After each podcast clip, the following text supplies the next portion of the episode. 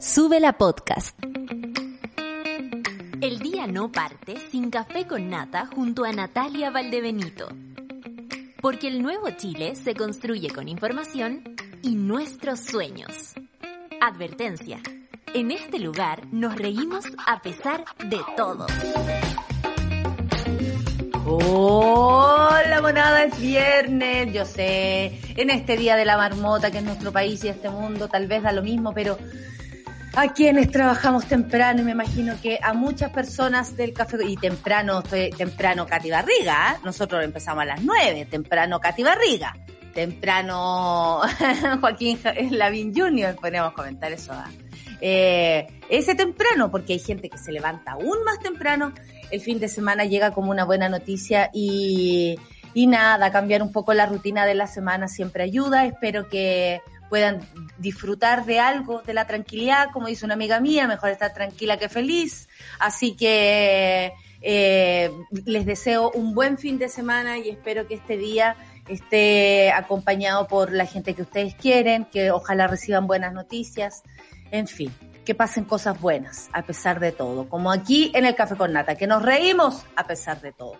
Oye, nosotras, las lateras de la vacuna, le informamos desde ahora ya cuándo se puede ir a vacunar y a quién le tocaría, porque la segunda dosis a la población vacunada con primera dosis entre el 22 y el 28 de marzo le corresponde esta semana. Yo ando preguntando si vacunan o no el fin de semana, pero si usted no alcanzó esta semana, por ejemplo, y tenía fecha para el 21, para el 23, en fin, hoy día, por ejemplo, eh, es importante que sepa que eh, puede consultar ahí en su municipalidad eh, dónde están vacunando el fin de semana. Ese es un dato que por lo menos a mí me interesa. Eh, y también los rezagados de 48 años o más. Eh, eso es a propósito de la vacuna del COVID-19. La vacuna contra la influenza dice más o menos así, en el calendario de los 65 a 69 años, aquí también se informa que el 24-25, es decir, sábado y domingo, tal vez podrían ir a vacunarse y, súper importante, niñas entre 6 a 2 años. Además, cuidadores intradomiciliarios de personas postradas, capullo de lactantes prematuros menores de 6 meses y mujeres con notificación reciente de embarazo. Capullo de lactante, eso es una mujer. Es un cuerpo gestante, es una teta. ¿Cómo nos dicen así? ¿Qué creen? Capullo, mírenlo.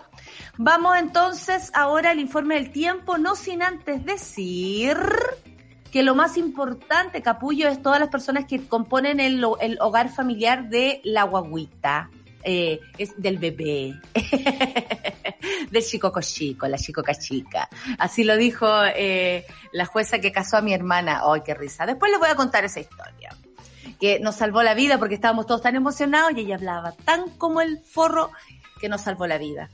Eh, hoy día es un gran día porque es el día del libro. Y aquí lo vamos a celebrar con recomendaciones que ya tenemos cerquita con la solcita. Yo tengo igual recomendaciones por aquí y por allá. Y eh, la solcita, por supuesto, que tiene recomendaciones para ustedes. Nosotras siempre les vamos a invitar a leer y a revisar los libros. Y tenemos una gran invitada además para poder disfrutar y celebrar este día. Sí, celebrar el día del libro, porque usted esté como esté, agarra el libro y lo lee. Y eso es siempre maravilloso. Vamos al informe del tiempo que dice más o menos así. 23 grados en Arica, 22 grados en Iquique, 18 grados en Antofagasta y 21 grados en Coquimbo. Lluvias en La Serena y Coquimbo con 17 grados. Nubleque en Valparaíso y la costa con 18 grados. 19 grados en Santiago y dice que va a llover. Ya cayó una garúa y acá, mira, está lloviendo en algunos sectores de la capital. Vamos, abundancia, limpieza y esperamos, por supuesto, que quienes vean, por ejemplo, en la calle a alguien que no está protegido para la lluvia, bueno, ayudemos, pues entre todos nos sacamos de esta. ¿Quién vino en bicicleta? Oh, el Lush. En bici. ¿A cuánto mono le ha pasado lo mismo? ¿A cuánto mono le pasó lo mismo que hoy día salió en bicicleta? Saludos para ustedes, ¿ah? 20 grados en Rancagua, 19 grados en Talcarrete, una bolsa de basura arriba, hijo. 18 grados en Chillán y Cachen, Concepción, despejado. Concepción en la suya, Conce en la suya. 18 grados despejado, eh, lo cual no significa que haga calor, así que Pati, por favor, no te andes bartoleando. 18 grados en Temuco, 15 grados en Valdivia, 14 grados en Puerto Montt, 13 grados en Chillay, en Coyhaique, perdón, eh, Chillaique, y la que inventa ciudades. entre Concepción, entre Coyhaique y Chillán, Chillaique. Una nueva localidad. No, no me pesquen. Coyhaique 13 grados, Torres del Paine 10 y 10 también grados en Punta Arenas, 26 grados en Rapanui, 18 grados en Juan Fernández y 0 grados en la Antártica. Los titulares de hoy dicen más o menos así. la que se hace sola la, la cortina. Balance COVID-19, el MinSal reportó ayer 6.832 casos nuevos y la triste cifra de 179 personas fallecidas. Me da mucha tristeza y le mando un abrazo a todas las personas que puedan estar viviendo este trance tan difícil. Sobre todo sin poder despedir, de recuerdo hoy día a la, a la, a la esposa de una amiga de mi padre que está en ese, en ese momento, su familia muy triste porque no pueden eh, despedirla como les gustaría, la van a ver de lejitos, es triste. Así que nada, pues a mi padre, a los amigos de Vergara, como ellos se hacen llamar, y a todo ese grupo de amigues les mando un abrazo grande. Ministro de Educación apareció, y adivinen, insistiendo, puedo con total seguridad decir que terminada la cuarentena, los colegios y jardines infantiles vuelven a clases presenciales. No habló de vacunas, no habló de condiciones para volver, no habló de qué colegios y qué establecimientos educacionales podrían realmente hacerlo según las condiciones, porque ya no es solamente vayan al colegio, hay que tener condiciones para eso, agüita para lavarse las manos, eh, alcohol gel. Cambiaron las cosas. No es llegar y decir volver a clases así como si nada. ¿Están los profesores y profesoras vacunadas? ¿Todas? ¿Todes? ¿Con su segunda, con su segunda dosis? Eso sería bueno. Eh, incluso para los apoderados preguntárselo, ¿no? Porque hay colegios que duraron una semana y con dos crías en el colegio. ¿Por qué? Porque una de las dos se contagió y porque, claro, cada niño es un mundo y cada familia eh, puede tener diferentes riesgos. Miren esta noticia. Pongan atención y arriba las neuronas. Regalan marihuana a quienes se hayan vacunado contra el COVID-19, esto en Estados Unidos, así en la fila tú con tu carnese y de pronto te llega su cogollese y uno, ¡oh, oh, oh! ¡Qué belleza! ¡Belleza más grande del mundo! Bueno, esa, y así la risa. Te vais con el brazo palollo, pero con así una risa, con la cara chiste. Sigamos con las noticias. Para que tomen nota acá. Políticos argentinos se bajan el sueldo 30% para comprar equipos médicos. ¿Es un acto simbólico? Claramente que sí. Y por supuesto que si se bajan el sueldo, sirve esa platita para gastarla en cosas tan importantes como comprar equipos médicos. A continuación dice amplia mayoría por 31 votos a favor y 11 en contra. Senado aprueba tercer retiro al 10% y aquí está buena la conversa porque hay mucho que, mucho paño que cortar, como dirían por, por aquí, ¿no? Eh, ¿Por qué? Porque finalmente el, Congreso se opone al presidente Piñera. Ayer el presidente Piñera eh, eh, hizo un comité político. A mí me parece que eso es un acto también de egocentrismo, donde invita a toda la gente, todos con los ojos fijados en la moneda y finalmente soluciones, miente. Hasta el martes 27 tiene tiempo el presidente para bajar esta misiva de ir eh, al Tribunal Constitucional, porque el martes 27 el Tribunal Constitucional da, eh, eh, de alguna manera, echa, echa andar esta, este, este trámite.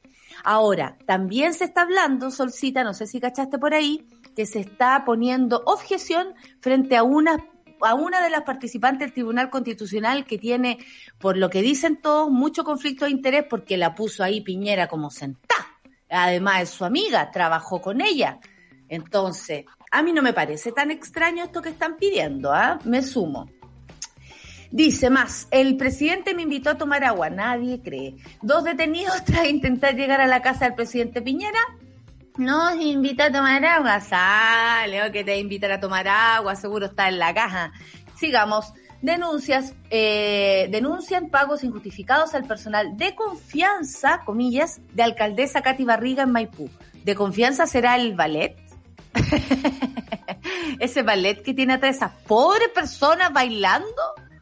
Oye, en las municipalidades hay que ponerle ojo, ¿ah? Y cada uno en sus municipalidades también pónganle ojo y cuéntenos lo que ocurre, porque se está dejando ver la corrupción en las municipalidades, mucho más allá de lo que está pasando Katy Barriga en Maipú, lo digo a nivel general, y hay que investigar, se necesita, por supuesto, y no es, Katy Menester, que levantes la bandera del feminismo cuando lo que hacen es denunciarte por corrupción. El feminismo no te va a salvar de eso, Katy, te informo, ¿ah? Te lo informo desde aquí, desde la sala de feminismo de mi casa.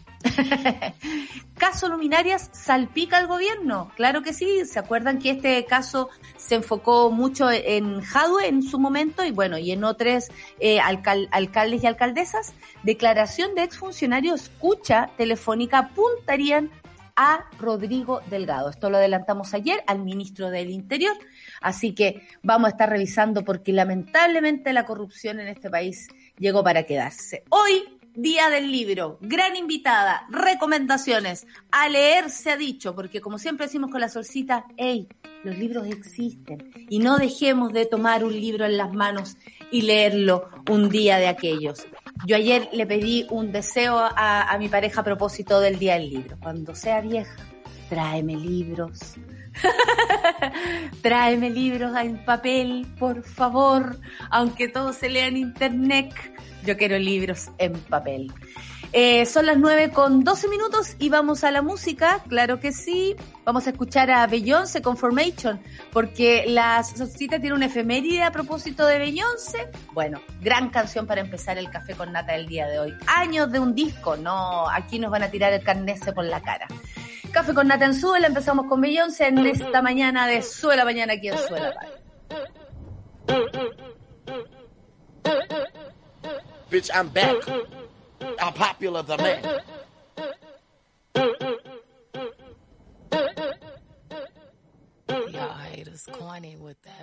Café con nata. Estamos acá en este día 23 de abril, día del libro, 9 con 17 y entra ella quién ha puesto más libros en mi mano, quién ha sido mi compañera de lectura y algo que disfrutamos entre las dos solcitas y ha sido bacán. Eso porque además trabaja en una editorial Montacerdo. Yo voy a hacer, yo me hago cargo de esto, yo me hago cargo. Editorial Montacerdo para que también revisen todo el catálogo. claro, publicidad. Eh, un placement, ¿no? mira, va pasando, punta cerdo, va pasando. No para que revisen, porque hoy día las editoriales eh, independientes y editoriales alternativas son también las que están llevando los libros a las casas y vaya que se ha hecho una bonita comunidad y al mismo tiempo ha, ha crecido un sector, creo yo, Solcita, que era súper de elite en un momento y todo era como movido por las grandes, porque todo en Chile es grande, eh, las grandes, grandes en Chile, ¿ah? Eh, editoriales. Y porque bueno, porque todas también están en el devenir de lo que significa armar y, y, libros y hacer el lanzamiento en esta época pero la pandemia nos dio una oportunidad para leer más, así que yo te felicito porque este podría ser hasta tu día, Sol. Feliz día, Sol. Te felicito. Como el gobierno, te felicito, te felicito. me encanta este día, soy súper fan de este día. Eh, me pone feliz así como, como la lluvia allá afuera, así que me parece que todo es muy hermoso. Y sí, la pandemia nos ha hecho estar mucho más cerca de los lectores y lo digo como eh, una humilde trabajadora de una editorial independiente en este país, eh, porque si hay algo concentrado en este mundo son las editoriales, o sea, el mundo se, comió con dos grupos gigantes eh, a nivel mundial, se comieron todas las editoriales del universo. Entonces, las pequeñas editoriales como Overol, los libros La Mujer Rota, Laurel, todos los compañeros ahí la pollera, la pollera eh, se, se esfuerzan bastante por llegar a las personas y creo que si hay algo bonito de la pandemia, es que ese, ese acercamiento ha sido como súper real, es súper eh, específico, es súper, es como yo he recorrido Santiago repartiendo libros cuando el, delivery nuestro no puede, y uno conoce a la gente y es muy bacán, es muy bonito. Así que y cuando te ven llegar, Solcita, pasa algo igual, ¿no? Además que sí, si la, Sol ya la conocen en la calle, la Sol ya la conocen en la calle. En las ferias sí, en las ferias más entretenido, que ya las, extrañamos caleta cuando estamos en la furia en nuestro stand. Eh, yo, yo vendo libros ahí con los chiquillos, eh, ahí podemos conversar, sugerirnos cosas y es entretenido porque no es lo mismo leer una reseña de un libro a que un amigo te pase un libro y te diga por qué te entusiasma y se pega ese entusiasmo. Hagamos, hagamos nuestra sección, hagamos nuestra sección, nos, vamos a tomar, preparadas. aunque no estamos preparadas, nos vamos a tomar estos minutos de, de ustedes saben, de revisión del MinSal, de revisión de todo lo que pasa con el COVID, pero para resistir al COVID, la literatura ha sido una, una ayuda, una terapia, una salida, una escapatoria, y yo a los libros les debo mucho y quiero empezar recomendando, yo sé que tú tienes el mismo, así que sácalo, lugares seguros de nuestro querido Ignacio Rebolledo, un nuevo escritor, ¿ah? un nuevo escritor, además conocidísimo en el ambiente, porque él ha sido editor de otros libros, claro, eh, acompaña a muchos eh, escritores y escritoras eh, a propósito de su camino, que es escribir un libro, y él se escribe este. Dicen que reinventarse es la mejor manera de terminar una mala racha, por eso Antonio Bombal, este es el libro, deja la ciudad y vuelve junto a su hija Elena al pueblo del sur de Chile, donde pasó los veranos de su infancia. Necesita dejar atrás el dolor de su esposa ausente y superar su relación disfuncional. Es ahí donde el camino se cruza con el de Vicente. este es Lugares Seguros de Ignacio Rebolledo, se los recomendamos porque además es un nuevo escritor, un amigo en la Sol y un muy buen amigo. En la dedicatoria porque me lo mandaron con dedicatoria, viene hasta una para la Sol, imagínense. porque el mío, una cosa que yo debo decir, el mío está sin dedicatoria, porque yo lo compré, oh. apenas salió, eh, porque aquí con los amigos... Lo que uno hace es comprarle el libro, no andar bolseando. Esto es como le entra para el teatro, Exacto. Ahora tú. Ahora yo, ¿qué tengo? Eh, yo me voy a repetir porque esta recomendación la hago siempre y es Mariana Enríquez. Cualquier libro que puedan conseguir de ella. Mariana Enríquez es maravillosa. Ayer en la noche me repetí la entrevista que hizo la Lina Meruane con Mariana Enríquez hace, esta semana. Eh, y es fascinante. Es una escritora de terror, horror, pero es un horror súper eh, cotidiano. Es algo que nos puede pasar, que está al lado. Y es como súper para evadir también tiene un libro que se llama Nuestra parte de, noche, que es así, es gigante, tiene como 800 mil páginas, no lo tengo y hay otro más pequeño de cuentos, por ejemplo. Y hay otro más pequeño que lo pueden encontrar en lo editorial independiente favorita. Te lo regalé, amiga, ese es para ti. ¿En serio? Eh, sí. Yo lo estaba cuidando como... como, no, no, no, no, ese es tuyo. Te tengo otro que sí que tengo que devolver. Lo estoy mirando desde acá. Y Mariana es maravillosa, es una, un mundo en el que uno entra y no quiere salir jamás. Es demasiado maravillosa, así que yo lo recomiendo en todos sus formatos. En este momento hay un premio súper importante, el Booker, que es un premio en inglés que se da a los autores y a los traductores de los libros. Y hay una traductora muy hermosa que se llama Megan McDowell, que es la que traduce a Zambra, traduce a Mariana, traduce a toda la geografía latinoamericana. con ustedes, Megan McDowell. es Megan es muy amorosa, es muy simpática. Ah, además, buena onda. Y, bueno, y en este premio hay un chileno nominado, que es Benjamín Labatut, y también está Mariana. también está Eric Vuillard. Mariana es, es argentina, ¿no? Es argentinísima, maravillosa. Perfecto. Oye, la gente te manda aquí saludos por el Día del Libro, me encanta. Eh, hablando de eh, Anna Carson, a Anne Carson, también otra traductora del corazón de eh, Charlie. Yo les voy a recomendar un libro que me empecé a leer ayer, porque estoy leyendo mucho y eso me tiene muy contenta, me devuelve a mí cuando uno dice cómo volver a uno, ya, en mi caso es volver a escuchar cierto tipo de música y además eh, volver a los libros. Me llegó ayer y es un estreno total. La Connie Cactus, así conocida en, en, su... Ahí ahí está. Connie Cactus, Pelusa Baby, es un libro de cuentos súper entretenido, muy bien escrito. Eh, hay que decir que la, eh, bueno, parte el libro con tanto cómo ella se instala a escribir, básicamente y es muy entretenido. Si les gusta leer cuentos, este, yo, yo pensaba ayer, ¿cómo piensan las personas que escriben cuentos? ¿Cómo piensan? distinto. ¿Sí o no? ¿Sí o no? Ya, en esa bola mortales. Así que Constanza Gutiérrez, con Pelusa Baby, cuentos de súper rápidos de leer, lo van a gozar muchísimo. Yo ya voy casi en un cuarto del libro y de verdad que me instalé 15 minutos, así que eh, les se los recomiendo. Eh, esto es del, desde el puro corazón. Nosotros aquí no estamos pagados para recomendar ninguna hora. Vamos a como tú quieres. Te toca, Sol. Exacto. Eh, yo, bueno, voy a el, placement, perdón. Pero es que si no creyera tanto en mis libros, eh, no los recomendaría. Nosotros hemos hecho la pega, por ejemplo, en hacer una geografía de las escritoras latinoamericanas, y eso a mí me fascina mucho de Montacerdos. Pero este es Fluch, de Virginia Woolf, y es un libro sobre un perrito. Es muy hermoso. Es como para entrar en un Virginia Woolf intermedio, ¿no? Es Absolutamente. Eh, la habitación propia y toda la cuestión. Es la historia de un perrito y es hermosa. Además que la portada es tan linda y yo les voy a contar. ¿Pero un perro feminista? No, no es un perro feminista, pero un perro con conciencia. Un, perro, un perro que habla desde su punto de vista, pero no como, eh, eh, como paternalista, ¿cachai? Es como él tiene Exacto. Y mira qué lindo que es por dentro. y trae ilustraciones. Tiene los perritos. Y estas ilustraciones la hizo la niña de las ligas menores, una banda que a mí me gusta mucho. Mira cómo se mezcla todo. Lean eh, a Virginia Woolf en todas sus opciones. Tienen más libros, a mí me quedan dos. Tengo, el último eh, y este lo vamos a comentar por aquí en nuestro programa en algún momento porque necesitamos saber cómo se hizo. Mara Rita ya no está entre nosotros, se fue el 2016. Mara Rita es una escritora de poesía en algún momento, pero bueno, este libro también es hermoso, se llama Me, eh, Arde, y es una escritora trans. Eh, es un libro hermoso que de verdad es fuego, fuego en el alma.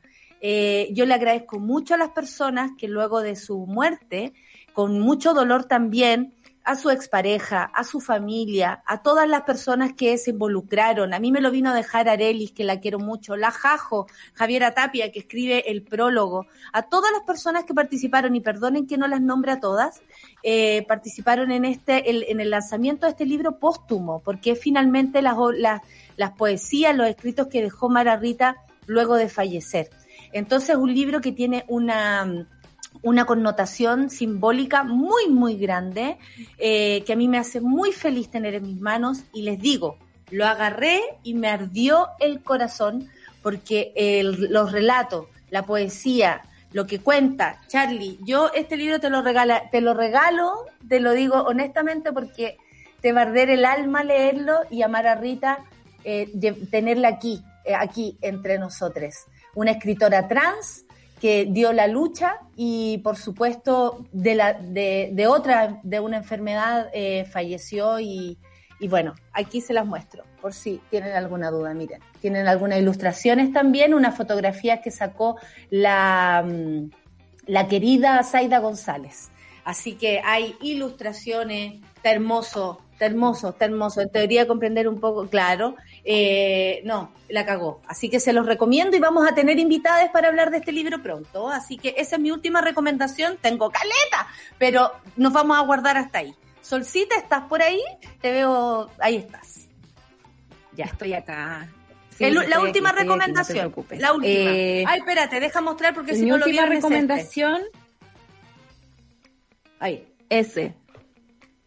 Es precioso. Además, muy linda la edición y está hecha con mucho cariño. Mucho, amor. Se nota, se nota. Yo le voy a recomendar este, La invención de la naturaleza, porque es un libro para escapar de la cuarentena. Eh, es la historia de Alexander von Humboldt, me cuestan los nombres hoy día, viernes, eh, y de sus viajes por Latinoamérica, un naturalista precioso que siempre creyó en que todos estamos conectados, te diría que fue el primero en que habló del cambio climático, y es muy entretenido, porque estos días que uno está encerrado, eh, ver que alguien sube volcanes, junta piedras, junta minerales, quiere como salir a viajar. Es demasiado maravilloso, así que lo recomiendo. Sí, es como salir a viajar, eh, no me lo he terminado porque estoy aquí full disfrutándolo, pero es grande. Y es demasiado hermoso. Es grande. Es muy grande. Oye, mira, pero viene con muchas referencias, una gran investigación. Qué entretenido. ¿Qué están recomendando? Eh, eh, bueno, Doris, Vida Mía, de Gabriela Mistral, cartas Estoy en esa hora, dice el, el Mr. Joker, un querido amigo del Café con Nata, por supuesto. Pongan sus recomendaciones si están leyendo, por favor. Eh, mira, eh, a una que le gustan los libros, dice la decadente con brillo, mi corazón se quebró cuando se me perdió la copia de la entrevista con la historia de Oriana Falachi. Ya la recuperaré. Se te extrañó en pandemia para oh. releerlo, dice Feliz Día del Libro Sol. Todos te saludan a ti, me encanta. acabar. Soy fan de este día, es tan precioso. Oye, ya, vamos a terminar este, este segmento acá porque nos dimos el permiso de recomendar libros, nos dimos el permiso de, de tomarnos otro, otro aire, digamos que vaya que la literatura nos da aire en esta pandemia. Así que vamos a ir a la canción de Para luego volver con las noticias. Si aquí estamos en este país, no podemos escapar. Eh, The Water Girls y It's, Rain, It's Raining Man. Hallelujah, it's raining man. Porque está lloviendo y para, llover, y para leer la lluvia es exquisita. Café con en en el día del libro. Eso.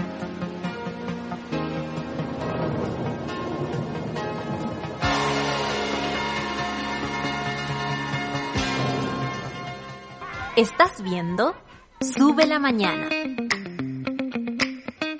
El Chile que quieres comienza con tu lápiz. Este 15 y 16 de mayo se parte de las elecciones de convencionales constituyentes, gobernadores regionales, alcaldes y concejales. Infórmate en cervel.cl o al 606.166. Servicio Electoral de Chile, CERVEL. ¡Eh! Yo me, celebro sola, ¿ah? me celebro sola y la Sol me hace ¡Eh!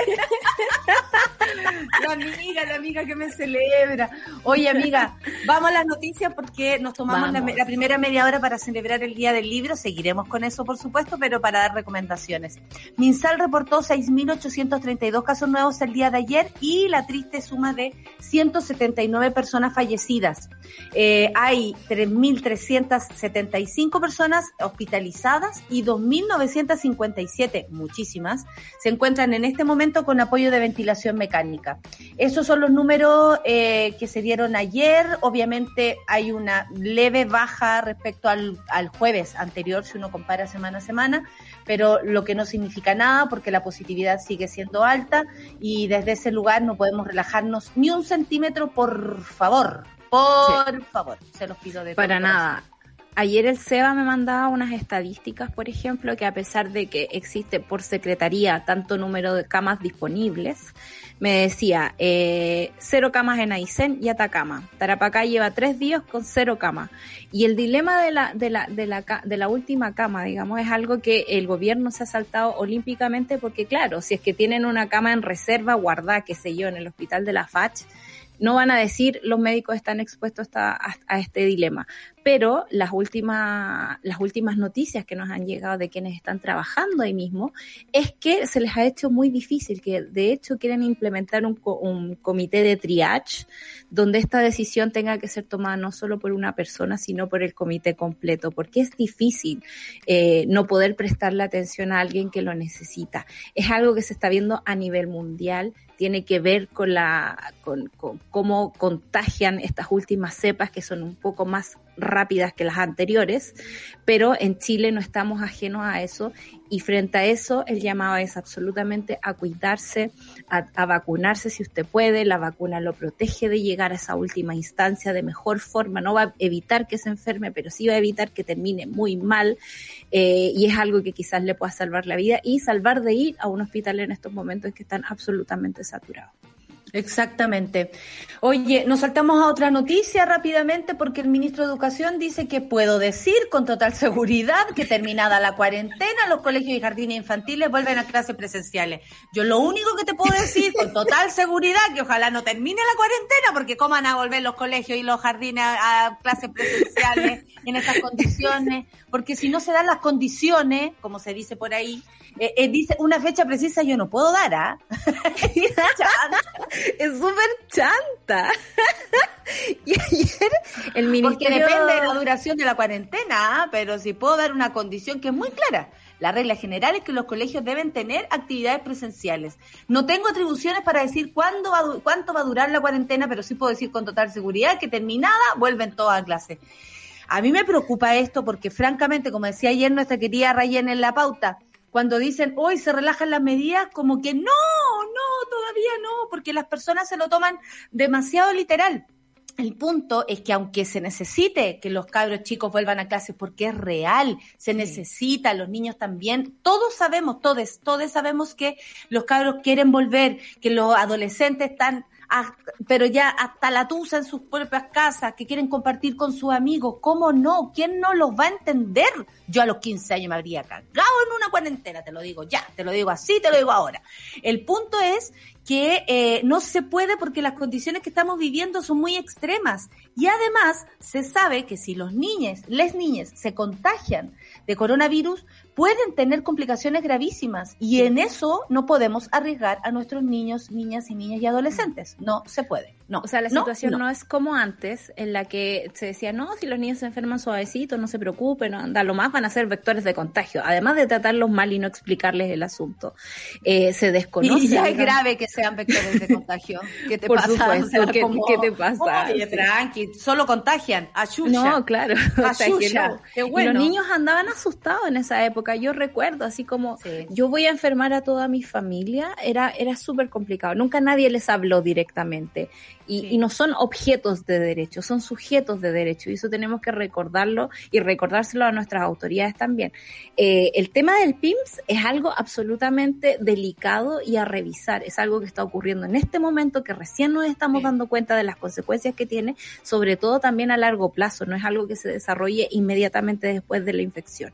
Y Raúl Figueroa a mí me, me da me da mono, me da mono porque en el fondo, ¿cómo me solo puede? Me, me da me cringe, me da weá, me da mono, me, da todo, me da todo, me da todo. Me da todo, me baja la alergia, porque ¿cómo puede hablar absolutamente solo de esto? O sea, vuelta a clase, vuelta a clase, vuelta a clase, es como no se hablaba de la conectividad de los niños, no se ha hablado de las necesidades no. físicas y materiales, las condiciones materiales para no, volver. Hay momento. experiencias en otras partes, por ejemplo, en Barcelona los niños están teniendo clases en la playa, es muy lindo, ¿cachai? Bueno, están con un clima para la playa, digamos, claro. para allá eh, es una experiencia distinta y hemos superado otras pandemias de esa misma forma, abrigando a los niños hasta acá arriba, mi chica, pero al aire libre.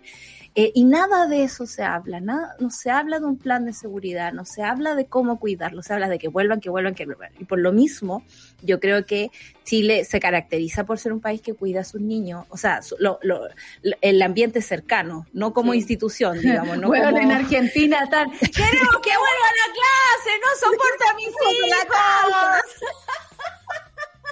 No soporto a mis hijos. Bueno, lo que pasa es que ya también es una, es una lucha un tanto eh, política, política, uno lo dice con chiste, pero claro, la, la, la, la alcaldía, por ejemplo, es de, es de derecha en comparación al, al, presidente, entonces se tiraron todos en, la, en Buenos Aires a pedir, por favor, a, a hacer protesta para que los niños vuelvan a clase. Yo creo que es el sueño eh, mojado del de, de señor Figueroa.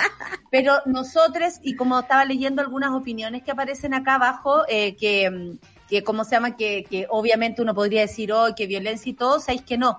Las personas eh, empiezan a hablar acá abajo y dicen, no es suficiente la ayuda del gobierno, perdón ministro, pero mientras no haya vacuna para los, para los adolescentes, nadie se puede, nadie me puede obligar a enviar a mi hijo al colegio. Claro. Eh, eh, los, ¿cachai? Como que la gente habla con mucho, eh, bien sabemos que los comentarios, en la, el, eh, de hecho, existe el comentarista de MOL como un personaje, porque claro. son bastante violentos. Aquí no, acá hay una conversación con altura de mira que es súper interesante porque pone en evidencia la preocupación, como tú dices, hacia nuestros niños. ¿Cachai? Lo importante que es esto. Bueno, sigamos con las noticias. A ver, eh, ¿qué más tenemos por acá? Eh, la tole tole política, amiga, oh, que tenemos en este momento. Bueno, jornada negra en el gobierno eh, eh, por el Congreso. El tercer retiro es despachado del Senado y vuelve a la Cámara con votos de Chile Vamos y contundente mayoría. Yo ayer reflexioné sobre esto, Sol, y pensaba en lo solo que queda Piñera cuando el Congreso y su conglomerado, su, su coalición, eh, vota a favor de algo que ellos están en contra. Y en la noche eh, o en la tarde se llama a todos los personeros del gobierno y Chile Vamos y todos se fueron a la moneda y yo pensaba, qué egocentrismo más grande. Todo el país tratando de saber cómo llegar a fin de mes, que a todo esto ya es 23 de abril, estamos todas en la pitilia. Eh, eh, ¿cómo se llama esto? Y este tipo lo único que quiere es que su, con su ego enorme, que bien sabemos que es así, no estoy diciendo nada nuevo ni diciendo cosas negativas, digamos, en contra del presidente, eh, sino que eh, todos observando qué iba a pasar, para que luego aparezca el señor Macaya diciendo, no, no, sí. Lo más importante es que el bono llega a más gente que el 10%, cuando eso no es real. El 10% alcanza a 10 millones de personas y un bono alcanza con cuea 2 millones de personas en un país de 19 millones de personas. Entonces, además de no ser un dato real, ahí se nota que algunas personas de Chile Vamos se confabularon, comillas, con el gobierno para esto. Y todo el mundo, de hecho ayer, no sé, en Mentiras Verdaderas, Eduardo Fuente hizo, o sea, le faltó, weona, pedirle, eh, rogarle al presidente que bajara esta, esta intromisión y, o esta llegada al Tribunal Constitucional, que como decía yo al principio, hasta el 27 de el martes, hasta el 27 de abril, tiene tiempo el presidente para bajar este, esta, esta, esta, esta misiva, ¿no? De decir, vamos a ir al Tribunal Constitucional porque no estamos de acuerdo con el tercer retiro. El punto es que hasta el martes existe este plazo porque una vez llegado esto al, al Tribunal Constitucional ya empieza otro trámite y cagamos, básicamente. Y si ustedes ayer miraban televisión, escuchaban en la radio a la gente, es heavy que la gente ya se gastó este, tres, este tercer retiro del 10%. Entonces está esperando con ansias porque no alcanzó el bono clase media. Entonces el Congreso de alguna manera no le prestó ropa al presidente y quedó, para mi gusto, súper solo, ¿cachai? O sea, ahora existe más solo que Piñera. Existe, ¿ah? Si te sientes sola, puedes decirlo. El presidente además siempre ha jugado la especulación versus la política en sus mandatos y eso está trayendo consecuencias.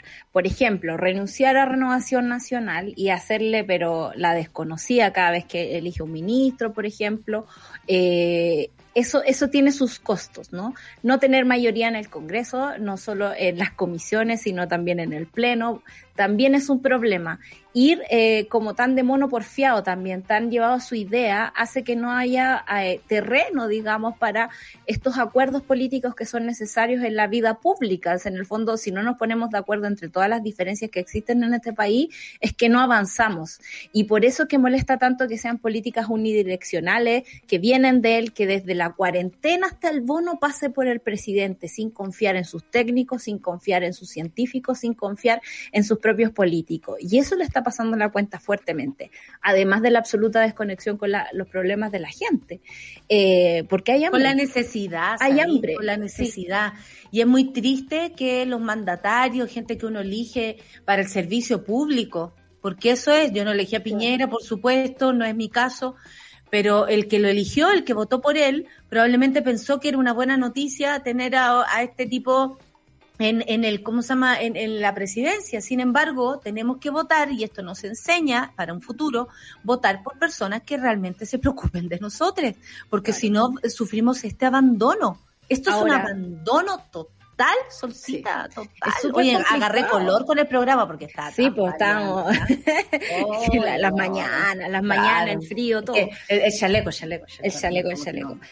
Es, muy complicado buscar a alguien que piense realmente en nosotros. Yo creo que a través del voto y a través del, de este despertar ciudadano, nosotros tenemos que empezar a darle señales a la clase política de que tiene que ponerse a hacer su pega en vez de estar pensando en sus propias candidaturas. Gran parte del tercer retiro, el 10%, tiene que ver con eso, ¿no? Hay cálculos eh, electorales aquí puestos en la mesa. Y si bien en la Cámara votaron a favor, por ejemplo, del tercer retiro, después llegan a la moneda a hablar con el presidente y a congraciarse y ser felices todos juntos y salimos con una declaración conjunta. Entonces, claro, no se está pensando en la gente. En la mañana escuchaba eh, que Yasna Proboste, por ejemplo, tiene su reunión semanal con, con con, con, OSA, digamos Juan José Osa, el ministro de las Express, para hacer estas coordinaciones que naturalmente deberían ser, digamos, en, función de las personas, no de estos acuerdos políticos nada más. Eh, y se hablaba de un ingreso eh, de emergencia de aquí a diciembre de 600 mil pesos por persona, que, o sea, si uno suma y resta, de verdad que saldría mucho más barato hacer esto de una buena vez, para la cuestión y seguir para adelante. Pero la porfía del presidente con que no me van a pasar esto, no me van a pasar esto, no me van a pasar esto. Y, la yo creo que están pegados en octubre, weona. Tiene voy a decir algo súper visceral, pero creo que tiene como una especie de revancha contra el pueblo porque no estamos de acuerdo con, con lo que se hizo antes, no estamos de acuerdo con lo que se han hecho 30 años atrás, y ahí incluyo a todos los presidentes de hace 30 años atrás, con, con todo gusto, lo digo en serio, eh, porque eh, claro, le tocó a Piñera el estallido, pero si hubiese estado otro le habría tocado igual porque íbamos a estallar de igual manera. El punto es que hay tantas cosas de dónde, de dónde agarrarse y preocuparse, ¿cachai? Porque, por ejemplo, a propósito de las niñas, acá eh, la, la, monada está opinando y me interesa mucho. Por ejemplo, la Vivian dice, no, a propósito de la pandemia, de tomar en consideración todas las necesidades del pueblo chileno, porque eso es, todas. Y desde eh, la guaguita que acaba de nacer hasta la persona más vieja que eh, habita este territorio. No se habla de la pandemia depresiva de, en la niñez, dice la Vivian, y de la ansiedad que causa el saber que no tienen el mismo acceso a clases que sus compañeros. Claro, porque por ejemplo, mi compañero logró hacer el trabajo a tiempo y yo no pude porque no tengo computador, porque mi mamá me tiene que prestar su celular, porque no no porque no tengo, no tengo cómo y no y no tuve un año y no voy a tener otro año más. Entonces, claro, existe eso y, a mí me preocupa. el Hugo Piña dice, la insistencia del ministro de Educación es inversamente proporcional a la altura del ministro de Salud o, o, a lo, o al eh, eh, ni la Bessi es tan porfiada. ¿Cacha lo que... Bessi, anda a vacunarte. Bessi, por favor, vacúnate. Monta cerdos. Oye, eh... Oye, pero debo decir que igual hay cosas lindas a propósito, porque ayer estuve hablando con la Catita. ¿Cati Barriga? No, no, no, otra cosa. Gatita. Y me decía que, por ejemplo, eso mismo, ¿cachai? A ella le cuesta mucho usar el Canva. Y, y entre las compañeras te ayuda. El Canva es una cosa como un PowerPoint bonito que los niños ahora... Ah, la, la vea se lo debe dar cuenta, porque mi sobrina es la tecnológica, claro. Claro. Y la, la Catita me decía que ahora están haciendo las tareas como más en grupo, a, pesar de las diferencias y que estén lejos en la casa. Entonces, una se ayuda con una cosa, otra ayuda en esto, una es mejor en matemáticas, y me parece que si hay algo bonito que estamos sacando todos estos tiempos es que la, conciencia del grupo, la conciencia que nos necesitamos entre todos, está surgiendo de una forma muy preciosa. Eh, a pesar del dolor y de que sea en fondo a la fuerza porque no nos queda otra, francamente. Antiguamente, era como, oye, me ponen en el grupo. Oye, me ponen en el grupo y salían todos los buenos que habían trabajado en, la carpeta y una, al final ahí, Natalia llegó Llegó al final la rezagada. Oye, a propósito de rezagada, denuncian pagos injustificados al personal de confianza, comillas, de la alcaldesa Katy Barriga en Maipú y hay que comentar que ayer eh, Joaquín Lavín Jr. se levantó temprano y la verdad que bien no le hace, ¿ah? bien no le hace. Eh, se nota que en la mañana él no funciona mucho. Me acuerdo perfectamente cuando dijo, a ver, porque cada vez que sale a defender a Katy Barriga la caga. Cuando dijo, a ver, Katy se levanta a las 9 de la mañana a trabajar. Imagínate, weona. El, el, abuelo panadero de un amigo que habrá dicho que se levanta a las 5. O, o, la, o, la, franja de, deporte. La franja de deporte, ya se le pasó la franja de deporte. Siempre despertado después de la franja de deporte, nunca lo usó. Pero bueno, esto es bastante grave. Ayer estamos haciendo chistes porque este señor llamó a un matinal quería claramente enfrentarse con Neme, sacarle la historia de su padre. Neme le respondió así de, un guaracazo, un oh, un kamehameha le hizo Neme, porque francamente, y eh, le respondió muy bien a todo esto, y yo encuentro que le respondió muy bien, porque se notaba que Joaquín Levin Jr. iba a buscar eso, la chimuchina.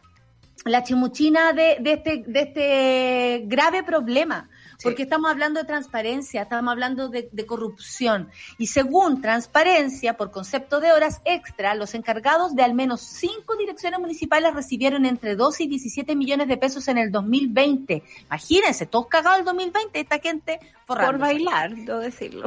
La actual candidata concejala, Vania Vicencio, cuya función en la alcaldía sería solo bailar. ¿Cómo que? Me Te juro que esto yo no lo hice, ¿eh? yo no lo hice. No, sí, por eso elegí esta noticia. Sumó más, sumó más de 6 millones de pesos a su sueldo es que parece como lo que lo hubiese escrito yo, perdón. No, no fui yo, fue eh, periodista digital. Pobrecito, que ni siquiera le ponen nombre. Es terrible, eh, eso no me gusta. Sí, tampoco me gusta. Vamos, y, qué tal si salimos todos a bailar? ¿Y qué tal si salimos todos a bailar? La Katy con la Katy, el Junior con el Junior. bueno, bueno está, la, está la zorraca, como yo decía antiguamente. Y sabéis que hay muchas personas que ayer decían, ah, pero es que los concejales yo he sido testigo y lo hemos sido acá en el programa, he visto los matinales porque a mí me gusta ver de todo para poder opinar y por supuesto para llegar aquí con la cabeza llena de basura, como dice mi mamá, que manera de coleccionar basura, Natalia, por Dios, eh, en mi cabeza, me sé canciones de mierda, bueno, algunas cosas así. Em, los concejales han puesto el grito en el cielo varias veces. Y Katy Barriga lo que hace es siempre sacar, y aquí yo lo digo con mucha pena, el argumento del feminismo para defenderse. Y a mí me parece que no se utiliza el feminismo ni la causa feminista para defenderse por corrupción. Y ni por nada. Si usted la caga, mujer o no, reconoce lo que hizo, da cara, así, con los peluches, con lo que sea, da cara. Porque no es menester decir, ay, yo como mujer me siento eh, eh, eh, mal porque me tiran... No, aquí no tiene que ver Katy Barriga con que seas o no mujer. Cuando eso pase, te vamos a defender porque no corresponde. Si te están atacando porque eres mujer y te gastaste una cantidad de plata, no tiene nada que ver una cosa con la otra. Así que sácame eh, la lucha feminista, el argumento feminista de tu, de tu argumento voto, porque francamente esto hay que investigarlo. Y cuando la Contraloría se mete con Katy Barriga, Katy Barriga sale a defenderse y dice la Contraloría se debería preocupar de otras cosas y no de esto. No, pero no se puede escapar tanto tiempo. No, se puede, escapar, tanto tiempo. Y si hay alguien que ha tenido pega durante la pandemia, por Dios que ha sido la Contraloría. A, mí me da pena. Y el ballet de Katy. Y el ballet de Katy. Como decía Lucho, ni el equipo técnico sobre la radio ha hecho tantas horas extra. y eso que han hecho horas extra. Y eso que han hecho horas. Eh, me da lata también que, por ejemplo, la persona que está denunciando haya pasado por la municipalidad de Maipú eh, con los mismos cargos tiene exactamente las mismas impugnaciones por parte de la Contraloría de haber pagado horas extras a sus funcionarios de confianza. Me da lata que la gente de Maipú eh, no pueda tener autoridades a su altura eh, y que en el fondo estemos todos distraídos con el bailecito, con la cativarriga entre medio de los choclos, con los avisajes que hace el fin de semana. Eh, yo, yo disfruto del Instagram de, la Katy Barriga. asume, asume en el día del libro que vos seguías a Katy Barriga para Sigo a Katy Barriga para Exacto. Asume tanto empeño, tanto empeño en sus comunicaciones, pero también me parece súper terrible la forma en que ella le responde a Paulina de Allende Salazar, eh, cuando hace la investigación sobre todas estas eh, malversaciones de fondos que están ocurriendo eh, y le dice, no voy a contestar a periodistas malintencionados. Y discúlpenme, la prensa en este momento lo que hace es fiscalizar. Nadie tiene una intención o no. O sea, me importa un rábano las cosas que hace Katy Barriga. Si quiere andar bailando entre medio de los choclos, que baile entre medio de los choclos. Pero si eso significa sacarle plata. Es que pone la imagen en mi mente y no puedo dejar de reírme, pues, weón. con el choclo ahí con la coronta. nadie había llegado tan lejos, ¿ah? Nadie había llegado tan, lejos. Yo que te sigo a harto huertero, a harta gente en los jardines, no he visto a nadie bailar con los choclos, Pero me da una lata tremenda, tremenda que esté pasando todo esto y que en este brillo, ¿no? En estas luces, en estos juegos que hace Katy Barriga, eh, la gente se pierda de las cosas que están pasando en la municipalidad y el hoyo financiero que le Ahí está. mira, Charlie se ríe solo como que lo pone y se Y mira, y, y- y hay uno aquí con un, como con un repollo. ¿Qué No, bueno? ¿por qué le hace eso a su gente? Y ella como que hace como que fuera un güiro, el no. Caché que yo, ilusa, dije yo, Ya. a lo mejor Katy como que levantó toda esta gente y esta gente de verdad cree en ella y está bailando ahí. Pero o sea, cualquiera baila por 17 millones al año. Yo también. Pero weón, aquí yo creo que hay gente bailando gratis, que es lo peor. Pues sí, yo creo que no, Sí, que es pero como muy pagado todo. Por supuesto, hija, ojalá. O sea, eso, se, eso hablaría de repartición de recursos. Claro. No es el caso. Acá se está pagando horas extra, pero también hay un gasto in- eh, desmedido de todas las. eh, de, to- de, de, de muchas cosas, ¿cachai? Porque una, una, como tú decías la otra vez, oye, no, si a, lo, a, lo, a la gente, a los tercera edad le ha hecho llegar todo lo bueno que podría haber hecho Katy Barriga se empaña con un robo, con la corrupción. Eso no está bien nunca. Y por favor, Joaquín Lavín Jr., cállate. Shut up, Duerme. shut up, shut up. Duerme, weón, duerme, duerme. Tú relájate, ¿cachai? Ve, ve- ve Netflix, ve el Instagram, no sé. Haz cualquier otra cosa, pero lo tuyo no es defender a nadie, menos a tu esposa, llamáis un matinal, salir trasquilado. No, esto no, no, ¿cómo se llama? No está funcionando. Oye, no me estoy pudiendo conectar, me dice la, la, la invitada La Lina. por si acaso, eh, eh, la, la Clau, que ya llegó, bienvenida Clau, eh, llegó en, en la trastienda, en nuestra backstage, nuestro backstage. Eh, ni 31 minutos se atrevió a tanto. Quiero decir algo a propósito de 31 minutos. A propósito de Déjenme 31 minutos. buscar, sí, porque pasó algo muy grave. Eh, espérate, eh, ¿cómo se llama esta gente? Va a ver 31 minutos. Falleció el creador, miren, Armando Jofré, que le decían Armando Monos, el fabricante de los títeres de 31 minutos, de los títeres incluso de, de los de, del- De las marionetas de... de las marionetas y, y hay muchos, muchas, eh, claro, hizo, hizo hoy, eh, que ustedes conocen muy bien, 46 años, 46 años y falleció de COVID. Eh, por supuesto saludamos a todos los amigos de 31 minutos, pero más que todo a todas las personas que están pasando por este trance. Es súper triste porque 31 minutos básicamente se compone de sus monitos y, y quien hace los monos le pone energía, le pone creatividad y despedimos también desde acá a Armando Jofre. Así que qué bueno que pudimos pasar por ahí. Eh, en fin, es triste la noticia, pero tenemos que acompañarnos en esto, tenemos que acompañarnos. Oye, ya llegó nuestra invitada, son las 10 con un minuto. Yes. Llegó la invitada y volvemos de inmediato para seguir celebrando el Día del Libro acá en el Café con Nata de Sube la Radio.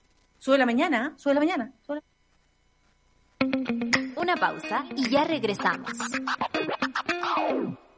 Se dicen muchas cosas de nuestra generación, que somos frágiles, que la queremos fácil, que bla, bla, bla. Pero en realidad somos puro carácter. Sin miedo a ponerle color. Intensos en todo lo que hacemos. Con cuerpo para luchar por lo que queremos. Somos lo que somos. Y eso no se tranza. Escudo, hecha con cuerpo, color y sabor. Escudo, hecha con carácter. Hay una nueva fecha y tú eliges qué día votar, el 15 o 16 de mayo, por convencionales constituyentes, gobernadores regionales, alcaldes y concejales. Infórmate en cervel.cl o al 600 6166. Servicio Electoral de Chile, Cervel. Las historias del nuevo Chile necesitan un medio independiente. Suscríbete a Sube la Club y construyamos juntos un nuevo medio para un nuevo Chile. Baja la app y súbete a Sube la Club. Ya estamos de vuelta en Sube la Mañana. Después del café con nata viene Super Ciudadanos con Rayena Araya que estará conversando con arroba la vieja del lenguaje, qué lindo nombre, libros para lector hoy día en el día del libro que estamos celebrándolo aquí desde temprano. Cambios en el lenguaje a partir de lo digital, tanto que hablar al respecto, tanto que hablar esto, esto es lo más lindo del lenguaje que es móvil, no cambia, cambia, cambia, cambia todo el tiempo y cambia con las sociedades. Después viene Satélite Pop con mi querida Claudita Cayo, Caceritas con un nuevo viernes de desmadre, saludamos también a Sofía por supuesto, Vicuña, a quien queremos muchísimo, a la Chofi, mándale mis saludos, Luis, esta tarde. Y a las 15 horas no hay 2.10 porque hoy día hay jornada de vacunación en el equipo. Así que, Charlie, Lucho, a todos les corresponde vacunación y se suspende el programa porque así somos nosotros. Nos tomamos en serio todas las cosas. ¿Dónde debes ir a votar? ¿Cómo serán los votos y quiénes son los candidatos? En estas elecciones, infórmate en cervel.cl y las redes oficiales de Cervel. Twitter, arroba Chile, en Facebook, Cervel Chile y en Instagram, arroba cervel.chile. Servicio Electoral de Chile, Cervel. Me salió. Nos gusta conversar, anhelamos aprender y disfrutamos escuchar. Descubre a un nuevo invitado en Café con Nata. Aquí estamos. Con la maestra. Le da, le, da, le da vergüenza a la Lina, pero no importa, yo la hago pasar vergüenzas. La hago pasar vergüenzas. Lina Meruane, todo el mundo sabe, es mi escritora favorita. Eh, de Solcita también. Y hoy día en el Día del Libro quisimos celebrarlo con ella a propósito de este lanzamiento, pero a propósito de Lina. a propósito de ella misma, por, por existir. Lina, feliz Día del Libro. Bueno, muchísimas gracias. ¿Verdad que paso vergüenza? Porque yo te dije, yo no tengo sentido del humor y además soy muy poderosa. Y entonces en nuestra presentación maravillosa, ahí tú me pusiste un poco contra la pared y yo no sabía cómo responder, no sabía cómo salir de ahí. Así que bueno, estoy aprendiendo el humor contigo, Nata. Y hola, Hola, no salgas de ahí, Lina, quédate ahí No, al contrario. Bueno, y, y, y, es el desafío. Tú también me desafías bastante. Eres una entrevistada muy desafiante, así que si, si te ah, desafía mi risa, esto va de ida y vuelta.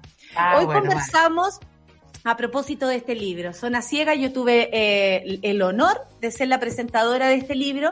Reúne tres ensayos que retoma eh, el tema de la visión y la ceguera, que es un, tema que además Lina ha tomado en otros libros eh, de, su, de su autoría. Se trata de una, de una meditación que combina la crónica política, primer ensayo, la crónica literaria, que es muy entretenido porque uno también va, y va aprendiendo como lector desde su mirada eh, a propósito de los escritores y escritoras, y el relato biográfico que trenza un número asombroso de historias oculares, porque Lina, en todo su pasaje, en toda su obsesión también, a mí me gusta esa palabra, así que déjenme usarla, eh, buscó y buscó material sobre la ceguera y, y, empezó, y ahí se armó este libro. Eh, Lina Meruane repiensa el género del ensayo mientras ilumina todo lo que el ojo sano o enfermo, ausente y disidente significa entre nosotros. Eso lo escribió la salsita y yo tenía que decirlo. No, está atrás del eh, libro, amiga, pero está el ah, libro que yo lo mantuve. Porque me parece muy lindo e, esa frase, ¿no? Lo sano, lo enfermo, lo ausente, lo disidente, todo eso es lo que significa para nosotros. Por lo general, eh, nos vamos más en la creativa en esta parte, pero yo lo dejé esta vez. Sí, bueno, eh, ¿cómo empezamos? Porque a mí me interesa mucho el género del ensayo, lo digo de manera eh, personal.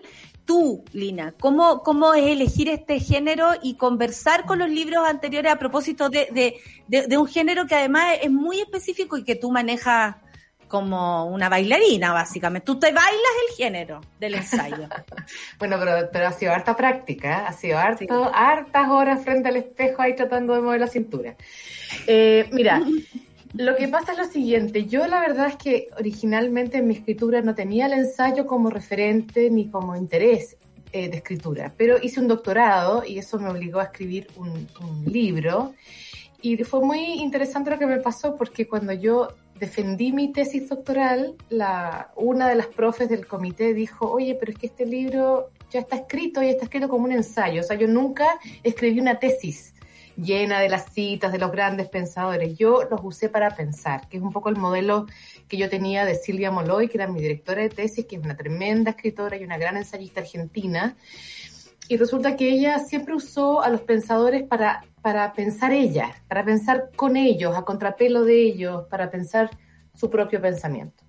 Entonces yo tenía un poco ese modelo y sin saber cómo escribir un libro de tesis, eh, escribí un ensayo. Es un ensayo un poco más formal que este, es Viajes Virales, que es sobre la epidemia del SIDA, es otra pandemia, digamos. Nosotros, yo me siento como sobreviviente de dos pandemias, por ahora.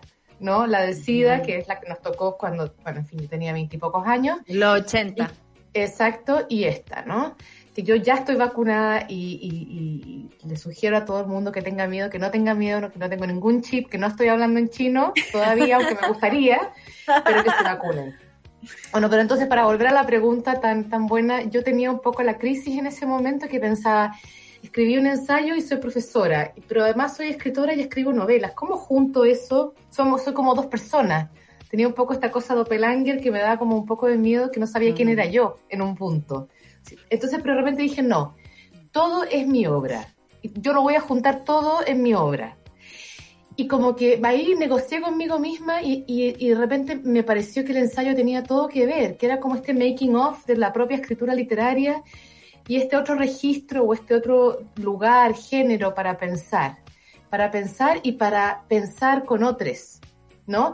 Para invitar a pensar también, no este, no este, lo, comentábamos en la presentación, pero a mí lo que más me ha gustado del ensayo es que es un lugar para encontrarse y dialogar. No es un ensayo autoritario que cierra todas las preguntas, que dicta cátedra. Ese lugar a mí no me interesa, no me importa. Me parece que estamos en un momento además de conversación, de colectiva, eh, de intercambiar ideas, de incluso debatir ideas, ¿no? O sea, como a mí no me da miedo el debate. Y eso por eso me gusta también mucho tu trabajo, Natalia, porque tú interrogas, pero también te dejas un poco interrogar por ese público que realmente te pifea o te, te pifia o te, o sea, te aplaude, te tira chistes, ¿no? Hay como ese diálogo que a mí me parece importante rescatar en la escritura también. Lina, eh, hay varias cosas que se me mezclan en esta, en esta pregunta. tenemos, tenemos muchos apuntes y voy a tratar de, de, juntarlo en una sola cosa. Uno es que te he escuchado hablar, por ejemplo, de que los grandes temas de la literatura son el amor y la muerte y la enfermedad bloquea como súper relegada, siendo que puede ser algo que no, no, no, nos cruza a todos durante todo el tiempo. Y, por otra parte pensaba, porque este libro tiene una partida bastante especial, no es un libro sobre el estallido, pero parte con eso, precisamente porque eh, eh, la gente empezó a ver. Entonces, yo me pregunto cómo cae, cómo aterriza eh, este ensayo del estallido en ese momento cuando empezamos a ver, frente también a, este contraste de la, de, de la persistencia del Estado en la mutilación de sus ciudadanos. Eh, me parece que ahí se empiezan a juntar todos los temas de la literatura, ¿no? Está la enfermedad, está el amor, pero también está la muerte. Eh, y, cómo, cómo se configura eso en, tu ensayo? Bueno, eso, que tú me atribuyes a mí amorosamente sola, en realidad lo dijo la Virginia Woolf en 1925, que era gran genia, que es otro modelo para mí en términos de su escritura ensayística, ¿no? Una gran pensadora, pero también siempre usando la literatura para, para, digamos, como vehículo de su pensamiento. Y ella es la que dice, porque ella tenía problemas psiquiátricos muy severos, ¿no? Que ella terminó suicidándose eh, antes de que terminara la Segunda Guerra Mundial. Eh, y ella, por supuesto, como estaba atravesada, ¿no? Por su propio, por su propia condición, eh, por una observación de cómo las mujeres de la clase media alta siempre estaban siendo enfermadas por sus médicos, como mandadas a descansar. Pasó por unos tratamientos... Uy, ahí tengo un ruido de repente, un fantasma me entró. Eh, Virginia, fue Virginia. Virginia, exacto, activó. se activó. Bueno, la cuestión es esa, ¿no? Que ella había, digamos, padecido y entonces pensaba por qué e-, este padecimiento, que es tan importante en la vida de los seres humanos y que no solo le tocaba a ella, estaba tocando a los veteranos de la Primera Guerra Mundial. Piensa, ¿por qué la enfermedad no está tematizada en la literatura? ¿no? Y ella en realidad estaba escribiendo su gran Señora Dalloway, donde aparece este tema, no como tema central, pero sí lo atraviesa eh, de manera muy, muy contundente. Entonces, ella lo, lo, lo, lo, dice en un ensayo precioso que se llama Sobre la enfermedad.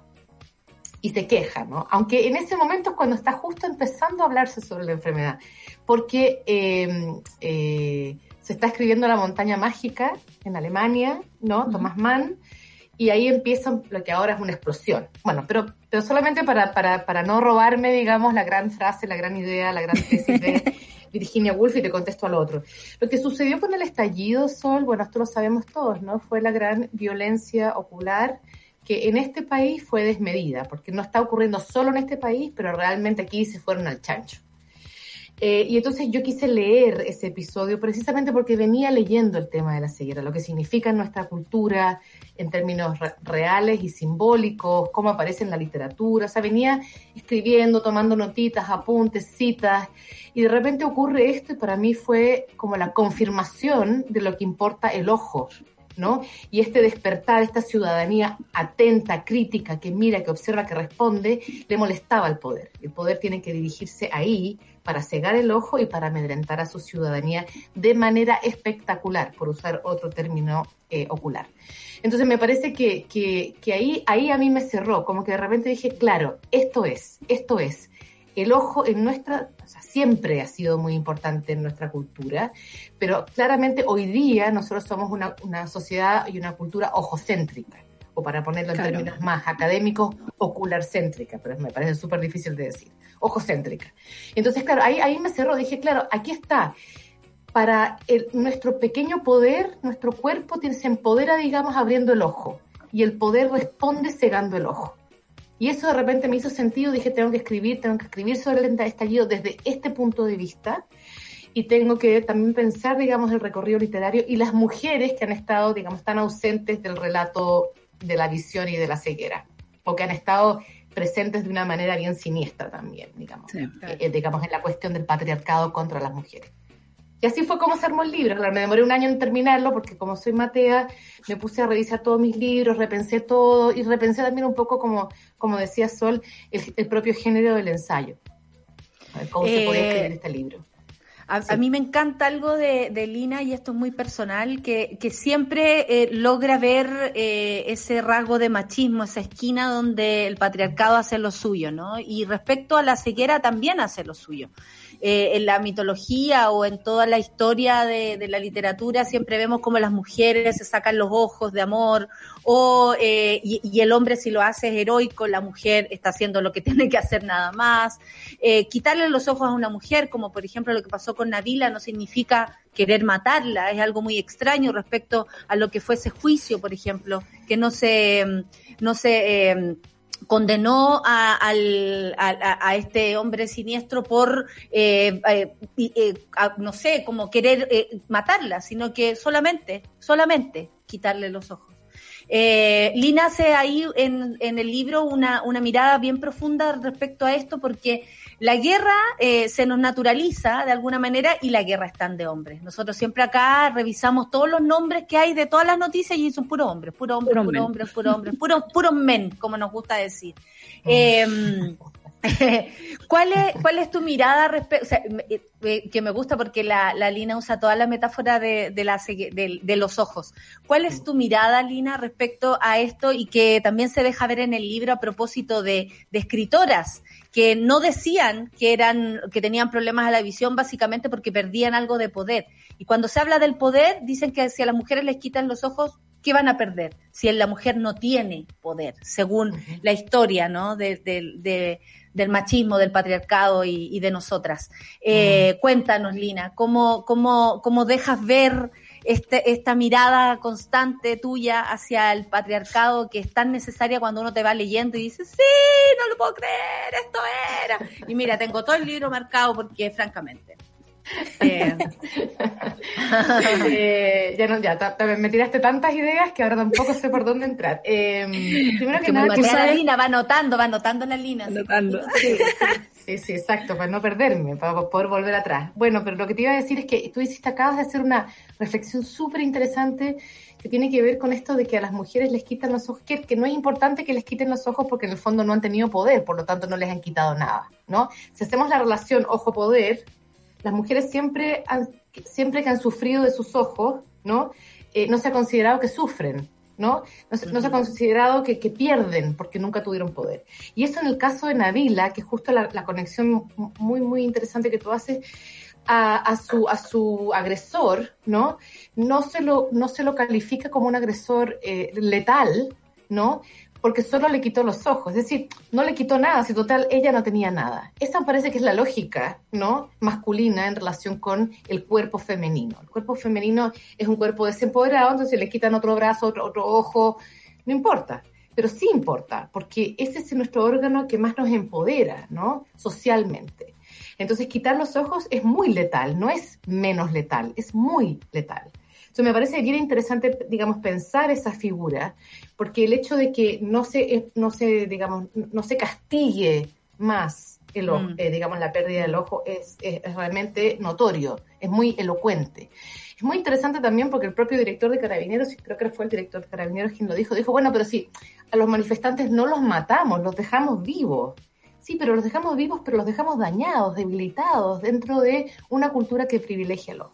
Pero volviendo al tema de la, la cuestión del feminismo, mira, es que yo fui feminista desde muy chica. Creo que fui feminista desde muy chica porque, porque tuve una gran maestra, Eliana Ortega, que me, que, me, que me indujo, digamos, al feminismo, que me presentó a la Mistral y a sus locas mujeres y me activó. Pero además yo soy hija de, dos de, de mamá profesional y de abuela profesional abuela profesional cuando no existían las, abogadas en Chile prácticamente, donde la foto de mi abuela son dos mujeres sentaditas en una silla rodeadas por una especie de ejército de hombres con eterno y corbata. Entonces, y ella le costó, yo sé que le costó, además era mujer divorciada, con una hija chica, ¿no? Con lo que significaba ser una mujer divorciada en Chile en esa época, que era vanguardia total tu abuela. Bueno, vanguardia total, pero también sufriendo mucho porque todos los hombres la veían a ella como, como carne usada, ¿no? Para seguir, digamos, con su uso. Entonces, realmente es una situación muy, muy desventajosa, tanto en el trabajo como en lo afectivo y en lo familiar. Y luego mi madre también es una profesional, digamos, médico. Entonces, hay esa relación muy fuerte de las mujeres que tuvieron que nadar, digamos, un poco a contracorriente. Porque mi mamá sí quería ser médico, no venía a calentar el asiento y a buscar marido a la escuela de medicina. Entonces, sí me parece como muy, o sea, yo creo que tengo esos modelos que son muy fuertes, que me enseñaron, digamos, esa dificultad. Y entonces siempre he estado con el ojo muy alerta, con el ojo en la mira, digamos, a cómo opera el machismo y cómo una también a veces cae en las lógicas del machismo, porque esa es la otra. O sea, no es tan fácil deshacerse del machismo. Entonces, bueno, yo voy mirando el machismo en todos lados, lo voy buscando en realidad, para apuntarlo, para que no se me pase, para que no me, no me pase, digamos, gato por liebre. Y por eso en este libro empecé a pensar, ¿por qué no están las mujeres escritoras ciegas? Tiene que haber habido ciegas. Y el siglo pasado todo el mundo perdía la vista finalmente, porque la medicina no estaba tan al día. Entonces, por cosas tontas, incluso infecciones de, de niñez, no estaban las mujeres. ¿Cómo que no están las mujeres? Ahí me puse a buscar. Y ahí empecé a encontrar. Y ahí, por supuesto, encontré estas dos figuras que me parecen además tan emblemáticas en la literatura chilena, la Mistral y la Brunet, ¿no? Las dos premios nacionales de aquella época, o sea, realmente unas héroes. Claro. Unas heroínas. Eh, pero, pero ahí encontré sus cegueras y, tuve que preguntarme por qué no estaban tematizadas en su literatura, solo en su vida privada, en su epistolario, ¿no? Como, una, como yo, me parece tan interesante que la Mistral se estaba quedando ciega y nunca posa con anteojos no, le vayan a notar que tiene una pequeña deficiencia porque entonces cae en otro lugar, en el lugar de la enfermita. O sea, ya era la maestrita, ya era la, pobre eh, viuda del suicida, y ahí entonces ya iba a quedar como la cieguita, la lastimera. La solterona, la que no tenía hijos. Estaba llena de, como de, menos, ¿no? Como de diminutivos o como incluso de, de, sufijos así como un poco agresivos. Entonces esto ya era demasiado. Y la Brunet lo mismo, oculta, digamos, en lo público, incluso en su escritura su condición de casi ciega. Lina, y ahí hay un, hay un, te diría yo, como una cadena que se tira entre el segundo y el, tercer ensayo, eh, que, que, me parece súper interesante. Hay un tema que a mí me obsesiona personalmente y es en otra área, digamos, en la música, eh, donde la historia de las mujeres está súper ausente, eh, pareciera no existir pero más que no existir hay un intento como de borrarla. Entonces, en, el, segundo ensayo de, tu libro aparecen las mamás, las cuidadoras, las secretarias, todos los que, este universo que rodea a los hombres, escritores ciegos, y que alguien se encargó de borrarlas de ahí. Recuerdo también una vez que fui a una feria de libros y en estos pabellones como de México, estos libros que uno no puede comprar, francamente, había uno que me interesó mucho, que eran como las fichas clínicas de grandes hombres del planeta. Y estaba la ficha clínica de Beethoven, estaban las de otros grandes escritores, y me llamaba la atención, ¿no? Que las mujeres no, no están en ese espacio. ¿Cómo es esa épica que se levanta frente a, a un escritor ciego, por ejemplo, frente a todas estas cosas que tú vas encontrando como en otros lugares de las escritoras? ¿Cuál es el contraste que se da en la historia? Qué lindo esta pregunta. Además, las preguntas de ustedes son como de una sustancia que como que da para mucho. Estoy, lateando con mis respuestas largas, pero no, nosotros aquí felices escuchándote, Lina. Dale nomás. Bueno, pido perdón de antemano a los que están escuchándonos si los estoy lateando un poco, pero prometo tratar eso bien rápido. Bueno, no, lo que iba a decir es lo siguiente. Eh, me encanta esto, ¿no? Porque en efecto la otra cuestión que yo encontré, siguiendo a los escritores ciegos, es que todos, digamos, reclamaban un lugar épico de valiente, ¿no? Me sobrepuse, sufrí mis operaciones, escribí, digamos, a pesar de todo, que es lo que las mujeres llevamos haciendo, digamos, históricamente desde siempre, como mm. realmente resistiendo a la adversidad en silencio. Entonces estos hombres necesitan como justificar este lugar de la ceguera como un lugar eh, un obstáculo que ellos pudieron saltar gloriosamente. ¿no? Eso me parecía muy interesante y el gesto, digamos, que, que amarra todo esto es el de Borges, que dice que la ceguera es un modo de vida de los valientes. Eso me pareció ya como rizando el rizo para el bronce, digamos. Entonces está ese lugar. Pero, digamos, lo que es muy interesante es que Borges casi no habla del ejército de mujeres que tenía alrededor, ¿no? Partiendo por la madre, que está totalmente invisibilizada, incluso en las traducciones de Borges que hacía con su mamá, ¿no?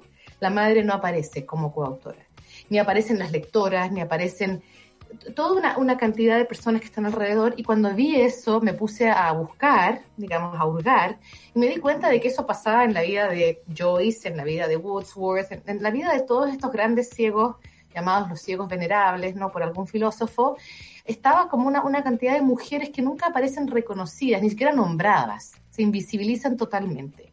las invisibilizan en los propios autores, pero también los editores y, digamos, la historia literaria. Entonces me pareció importante rescatar el hecho de que hay una serie de mujeres que sí están ahí y que comparten la gesta épica del escritor, ¿no? que, que coescriben, codictan, copiensan, ¿no? que acompañan en los viajes, que posibilitan la vida literaria de esos escritores. Me parece bien importante. En el caso de Joyce, además, que sufrió de sífilis, están la hija y la esposa, ¿no? que también sufrieron de sífilis. ¿no?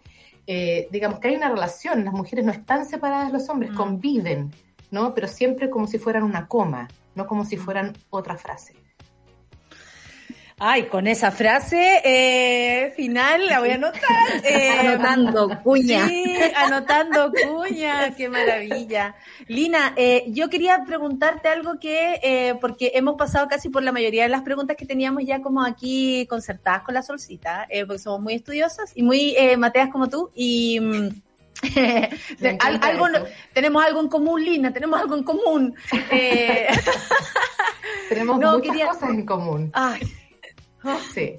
Se desmaya la conductora. Oye, Lina, eh, quería preguntarte, ¿cómo, ¿cómo es para ti empezar un libro y cómo terminas el libro? Como emocionalmente hablando, como eh, intelectualmente hablando porque eh, me imagino que es un viaje, por mucho que tenga que ver con el estudio que tú haces, con, tus libros anteriores, porque siempre hay algo ahí, como que tú vais tomando una liana y agarráis la otra, ¿cierto? Estos libros no, eh, es como es tu libro sobre Palestina, tienen un tienen un, un, un, hilo conductor entre ellos y uno los lee y puede hacer una historia de todos esos libros, en su mente o en su corazón, como me pasa a mí. Pero ¿cómo empiezas tú y cómo terminas, porque eh, me imagino que es, información, son sentimientos, es reflexión que cambia. O sea, yo te escucho y también me modifico, también me pasan cosas, también anoto y digo, oh, sí, o, rayo con el ensayo y quiero aprender sobre eso. ¿Cómo empiezas y cómo terminas? Por ejemplo, en el proceso de este libro, de Zona Ciega. Mm, mm. Bueno, te cuento que voy a partir por lo último, termino en colapso porque, porque cuando uno escribe un libro, esta es como una metáfora romántica que no debería usar, pero la voy a usar igual. No da lata ser románticas aquí, ¿eh? Solo por estar con ustedes y sentirme como, como acompañada, apañada. Bueno, pero a mí me pasa que estos libros es como caer en un trance amoroso. que como que uno se la cree toda.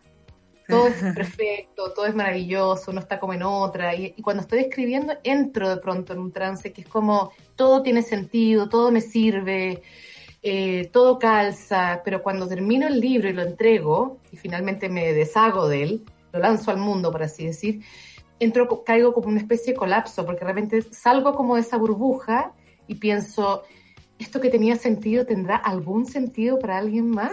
Y de hecho alguien me dijo, oye, pero ¿a quién le va a interesar leer un libro sobre los ojos? Y yo pensé, ¡Oh!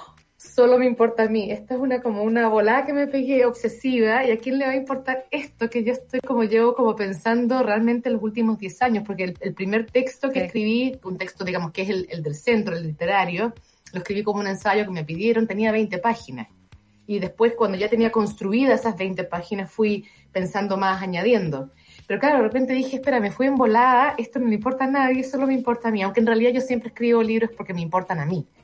Por supuesto. El lector, tengo que decir, reconocer que siempre me resulta un poco más secundario, no porque no me importe la gente que lee, sino que porque yo voy persiguiendo mi propia pregunta. Y, y, espero después haber podido expandirle lo suficiente para que a alguien más le importe. Pero entonces termino en colapso total y me, como que me meto en la cama una semana como, como si me hubiera dado una depre, ¿no? Y ya después como que me ducho y me levanto y digo, ya, sí, ya, tengo que, tengo que apechugar con esto que escribí y que se va a publicar, aunque yo no quiera. Y el comienzo, bueno, muy lento, muchas notas, eh, muchas reflexiones, lecturas con amigos o con, en una universidad o en una clase o en un contexto X, gente que te comenta y te dice, oye, se te olvidó este ciego, oye, se te olvidaron los fotógrafos ciegos, eso me pasa todo el tiempo, la gente que me añade, claro. durante y después, ¿no? Y entonces, bueno, y ahí, oye, deberías leer este libro que está muy bueno, te va a servir para pensar esto, entonces yo voy y busco el libro. Entonces es un proceso largo, el de la investigación, un proceso intensivo, el de la escritura intensivo y amoroso y en trance, y después la caída. Eh, Así que ahora me estoy recuperando, digamos, ya que ya salió el libro. ¿Y estás escribiendo algo? ¿Estás pensando algo o estás solamente en este lanzamiento? Eh, no, no, sí, es que yo siempre tengo como, los, mis textos como tienen son de larga duración, yo siempre ya cuando termino un libro en realidad ya estoy pensando o ya tengo empezado a trabajar algunas cosas. Y una de esas es un libro que espero terminar este año, que ya está medio escrito y que es una, un ensayo feminista. Eh, Sí, que conecta un poco con Contra los Hijos, pero va en otra dirección. Pero no les cuento por qué, porque no me gusta tanto hablar de los libros mientras los escribo. Ese libro está medio escrito ya porque he ido haciendo presentaciones a lo largo de los años, que ya son muchos años de Contra los Hijos. Y hay también un libro que va a salir con la UDP, que eso es la colección de mis ensayos y de mis crónicas ah. y, y, otras cosas, y unos, unos, unos cuentos de no ficción, bueno. Así que he estado un poco trabajando de a poquito en eso y creo que eso es lo que un poco me obligó a salir de la cama y, y, y sentarme en, la, en, el escritorio, para notar salvo. Sal de la cama, Lina, te estamos esperando, sal de ahí. Con todos los libros acá. Con todos los libros. Hoy estamos muy, muy felices de haberte recibido. Le recomendamos a todos leer Zona Ciega. Son tres eh, maravillosos ensayos a quienes les guste la literatura y a quienes también a veces les resulta... Mira, estamos las tres con el libro, maravilloso. Para no eh, eso. Y nada, recomendar a Lina en general. Esperamos que esta conversación les haya abierto su corazón tanto como a nosotras. Nos encanta escucharte. Lina, ha sido un gusto, un honor tenerte hoy día celebrando el Día del Libro. Eh, ¿Y nos quieres hacer alguna sugerencia de otro libro, de otra persona? Así como... Sabes que estoy empezando a leer eh, un libro de entrevistas macanudo, como se, solía decir en Chile. Mi papá el otro día usó esa palabra y me encantó. Eh, un libro de la, la, Claudia Donoso, que son conversaciones con la Estela Díaz Barín, que es una tremenda poeta, una gran figura que yo realmente no he seguido con mucho cuidado. Eh, no sé por qué, muy, pero bueno, pero Ahora estoy leyendo ese libro de conversaciones que en este momento no recuerdo su título porque soy terrible para los títulos, pero búsquenla, está en la UDP, es la editorial de la UDP y está muy, muy entretenido y bueno, bien escrito porque la Claudia Donoso no solo es una gran periodista, sino que es una gran prosista, es una gran pluma, digamos, además de una gran, una, gran cabeza, en el sentido de que es muy, muy, muy, eh, muy, muy sofisticada e inteligente. Así que es una, digamos, una conversación entre dos grandes y está muy, muy, muy interesante ese libro, muy bueno. Y hay toda una búsqueda de, de, de alguna manera traer a la, a la palestra a Estela. eh, desde varios puntos de vista. Yo sé que se están preparando una obra de teatro por ahí, ¿cachai? Hay, harto, hay harto, eh, es bonito eso porque como de alguna manera nos, nos coludimos de manera natural y todas empezamos a leer, empiezan a escribir, empiezan a hacer sobre, eh, por ejemplo, esta poetisa que además eh, es muy importante para nuestro país y está ahí en el anonimato, comillas, porque, bueno, eh, llegó el tiempo de las mujeres y las vamos a sacar a relucir. Porque ella era, era una impertinente, no, era como una figura modélica. Entonces, cuando no son figuras ah. modélicas, quedan un poco como, no, no, no hay que mostrarla porque no se vayan a creer las mujeres que hay que ser así. Y ahí... Pero vamos levantando historia nomás. Vamos, en el, levantando por las desobedientes de este mundo, vamos arriba. Lina, muchas gracias por esta mañana, ha sido maravilloso escucharte, leerte y todo lo demás. Te agradecemos que estés acá, sabemos que te queda poquito en Chile y que ojalá puedas seguir con tu periplo y con toda tu cantidad de, de material y cosas para entregarnos. Muchas gracias, Lina. Solcita, ¿le quieres decir algo a Lina? Nada, que la queremos mucho y la vamos a seguir leyendo. Siempre. Sí, vamos a perseguir Lina, para donde vaya estamos persiguiendo. Un abrazo, Lina. Feliz, día del libro para ti. Un abrazo. Gracias. Gracias Un millón. Chao. Chao, chao. Oye, maravillosa conversación. Recibimos. ¡Sí! Así como, mira, y nos está viendo nosotros. Super fan. fall in love with me, possibility. Eso, bailando para Lina Menuane. Ojalá no me haya visto Lina. Ojalá no me haya visto, weón. qué plancha. Pero sí, lo somos fan. ¿qué somos fan. Ojalá. Esta es la entrevista fan y hay que decirlo. Esta es la entrevista fan. Qué buena eh, invitada, dicen por acá. Muchas gracias, Monada, también por entender nuestra fanaticada. Eh, también somos fan de Rayen. Así que, Why kiss the day, fall in love with me, possibility. Eso, para Rayen en su día favorito de la semana, aunque parece que el lunes ahora es más favorito.